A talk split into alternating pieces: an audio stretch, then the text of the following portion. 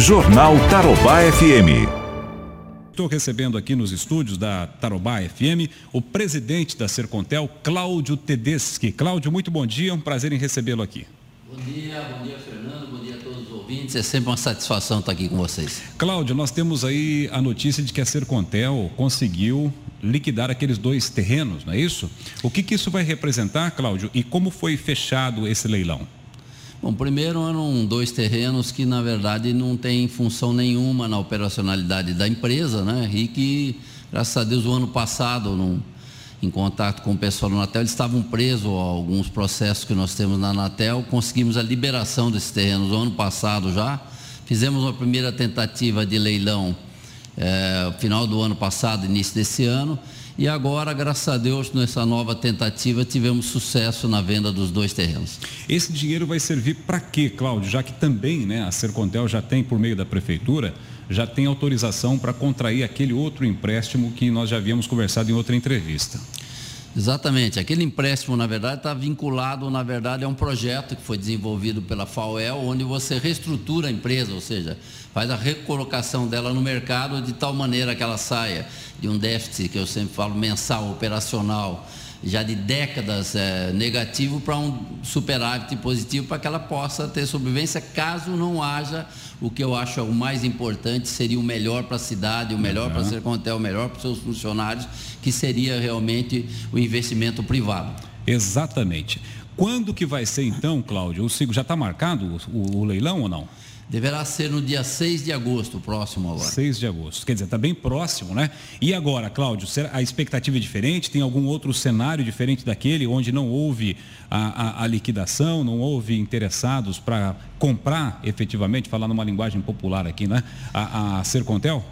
Exatamente isso, né? A gente viu que não houve interessados, procurou verificar quais são os elementos que estavam que o mercado estava considerando que não eram satisfatórios para ser competitiva. Então for, foram mudados alguns indicadores para que ela fosse uma empresa mais, né, que o mercado tivesse mais aptidão para para investir isso aí a gente fez alguns modificações. Óbvio que nesse interim também entrou o problema do coronavírus, que é mais um fator é. que também às vezes pode ser positivo conforme o tipo da ação, como pode ser negativo. Então a gente ainda não tem, mas é mais uma incerteza, obviamente. É verdade. Ô, ô Cláudio, qual é a situação hoje financeira da Sercontel, efetivamente? Quanto que entra, qual é a receita, qual é a despesa dela? Se fosse o mês a mês, né, se não precisasse fazer tantos investimentos, como que ficaria a situação da Sercontel? É o que eu coloquei, ela vem na verdade verdade, de déficits sucessivos. E não é de hoje, é, na verdade, vem sido empurrado a, a solução né, eu, eu sei, há mais de décadas. Verdade. Então ela vem sofrendo. Se você somar todos os déficits das últimas décadas aí, dá mais de 200 milhões. Então ela tem sobrevivido em função de uma administração financeira que às vezes você tem que é, refinanciar tributos, uhum. etc., para que você mantenha ela viva. E, graças a Deus, tem se mantido viva e com padrão de qualidade, porque continua sendo uma das melhores operadoras, segundo pesquisa até da própria Anatel, que faz anualmente. É verdade. Agora é difícil, né, Cláudio? Porque não tinha recursos nem para implantar a geração a quarta geração de, de, internet aqui, é chamada 4G, né? Que naquela época não era tanto dinheiro assim, né? Falavam aí em 16 milhões, no máximo 20 milhões, e infelizmente nós não temos ainda essa tecnologia, né?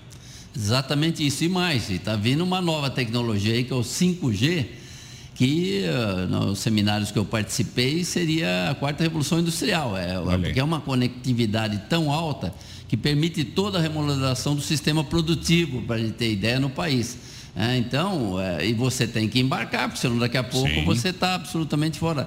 Porque ela é uma empresa de telefonia, uma empresa de dados, e você tem que acompanhar a evolução tecnológica do mercado. Agora, Cláudio, uma coisa que a Sercontel tem sido é, competitiva aí no mercado, né? a gente acompanha isso, é a questão da internet banda larga. Né? A Sercontel está entregando um, um, uma boa é, internet banda larga. Essa planta está crescendo na cidade, está ocupando bem o espaço, porque me parece que se tornou uma receita fundamental depois que a telefonia fixa começou a cair, não é?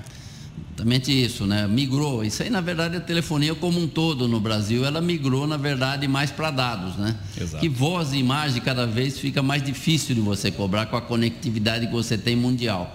Então, hoje o grande é, segmento é o segmento que você acabou colocada de você fornecer dados através de banda larga. Mas isso é necessário é, fibra ótica. Você não encontra. E a Sercontel ainda, infelizmente, a maior rede dela, né, só para a gente ter uma ideia aqui para o ouvinte, a rede metálica, que é, é antiga do telefone, ela, nós temos 4 mil quilômetros mais ou menos. E a banda. A, a fibra ótica nós temos em torno de mil quilômetros só. Hum. E você na, na, na, metálica, você entrega no máximo 5 a 10 gigas. E hoje não, hoje todo mundo quer 50, 100, 150, ah, 300. Então é necessário que haja, por isso que talvez seja competitivo. Você está numa região muito rica, que tem a possibilidade de ampliação muito grande. Então há eu acho que uma boa atratividade para que empresas que tenham recursos, porque você precisaria investir pesadamente em exatamente no que você colocou, que é a ampliação da rede de fibra ótica. E a demanda das pessoas também. Eu imagino que tem muito cliente ligando para a Sercontel para aumentar a banda, né? Está com 10, que é para ir para 20, para 50 e assim por diante, né? Exatamente isso é o fenômeno, ainda mais com essa questão de todo mundo ir para o home office, ir para casa, trabalhar em casa então você às vezes necessitou que o teu computador, enfim, teus equipamentos tivessem uma velocidade bem maior do que até agora você necessitava. Isso fez com que, inclusive, aumentasse bem o número de clientes nossos. Uhum. Nós tivemos um acréscimo bem grande nos últimos três meses de clientes, principalmente na área de conexão de dados e de banda larga e internet. Perfeito. Bom, a Sercontel está fazendo aniversário também, né, Cláudio? Tá aí. 52 anos, você vê, mais de meio século, né? Uma história muito bonita, contada até através de um museu que foi montado ano passado. A gente montou um museu no, Parque de Operações, onde conta toda essa história e mostra toda a evolução de equipamentos que você teve nessa época. E é o que eu te falei, apesar de todas as dificuldades dela, que a gente sabe o porquê, etc., né? já fizemos vários estudos em, função disso, ela continua se mantendo é, como operadora de boa qualidade.